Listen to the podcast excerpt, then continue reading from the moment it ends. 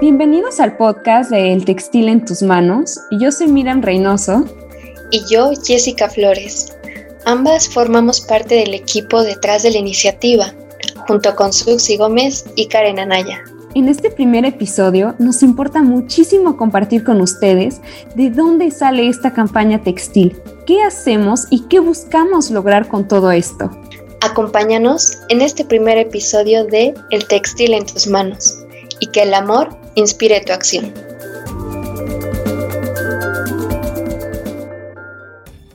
Hola Jess, ¿cómo estás?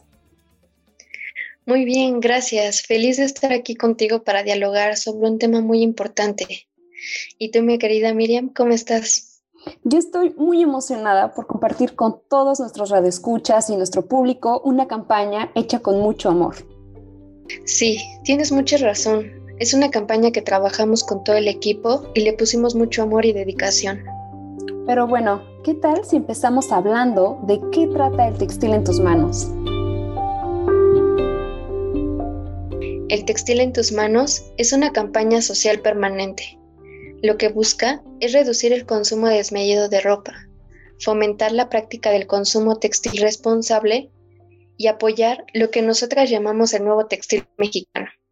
Y bueno, también es muy importante incentivar la creatividad, ya que ella nos da la oportunidad de darle una nueva vida a nuestra ropa. Es una campaña digital presente en redes sociales, tanto en Facebook como Instagram. Ya hemos sacado nuestra página web y un tutorial en YouTube sobre cómo hacer un tie-dye con tintas vegetales. Honestamente, es muy emocionante ver cómo crece poco a poco la campaña. Además, hay que decir que la problemática textil es un eje muy importante para el desarrollo sostenible. Así es, Miri. Por eso estamos vinculadas directamente con tres objetivos del desarrollo sostenible de la ONU. En primer lugar, la producción y consumo responsables. En segundo lugar, las ciudades y comunidades sostenibles. Y también el trabajo decente y crecimiento económico. Hablaremos más a detalle de estos objetivos en el próximo episodio del podcast. Por favor, no se lo pierdan. Pero bueno, ¿por qué es importante todo esto? ¿Por qué el consumo textil es tan relevante ahora?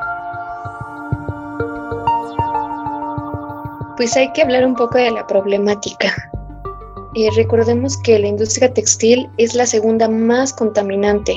Al año produce al menos unas 50 microtemporadas. Esto es casi un guardarropa a la semana. La gente está teniendo acciones muy negativas como comprar, usar, tirar y olvidar la prenda después de siete usos. Y de alguna forma le estamos diciendo hola a la moda pasajera, desechable y contaminante.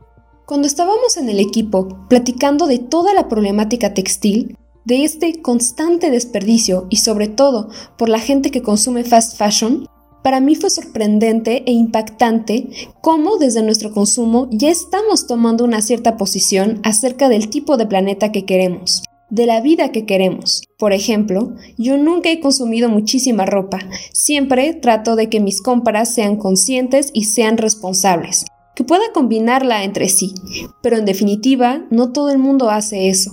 Considerando el contexto actual, hay que ser cada vez más selectivos con lo que compramos.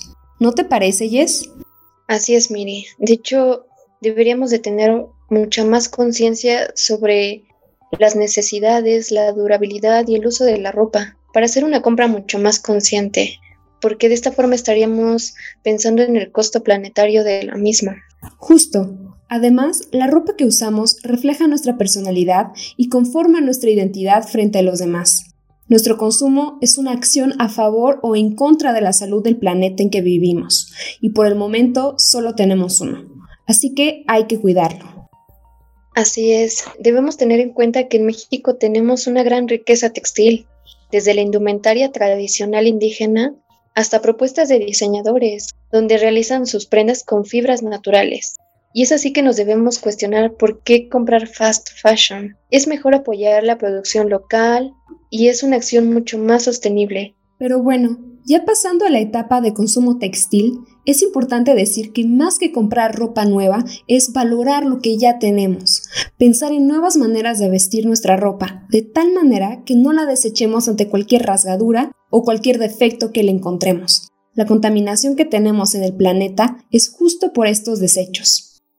Creo fielmente que cuidar las prendas es una acción muy sencilla y hay que involucrarnos con la forma de lavado, secado, también cómo guardamos la ropa, ¿no?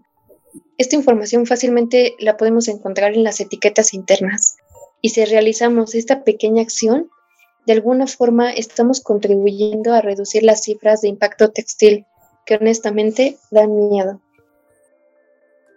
Hemos llegado al final de este programa. Nos encantaría que formaras parte de esta comunidad que busca el consumo textil responsable y valore el textil mexicano. Este podcast fue producido por el colectivo integrado por Karen Anaya, Suxi Gómez, Jessica Flores y Miriam Reynoso. Si te gustó esta emisión, no te olvides de suscribirte a este podcast y seguirnos en nuestras redes sociales como arroba el textil en tus manos, tanto en Instagram como en Facebook. Nuevos episodios cada dos semanas los viernes. El textil en tus manos. Que el amor inspire tu acción.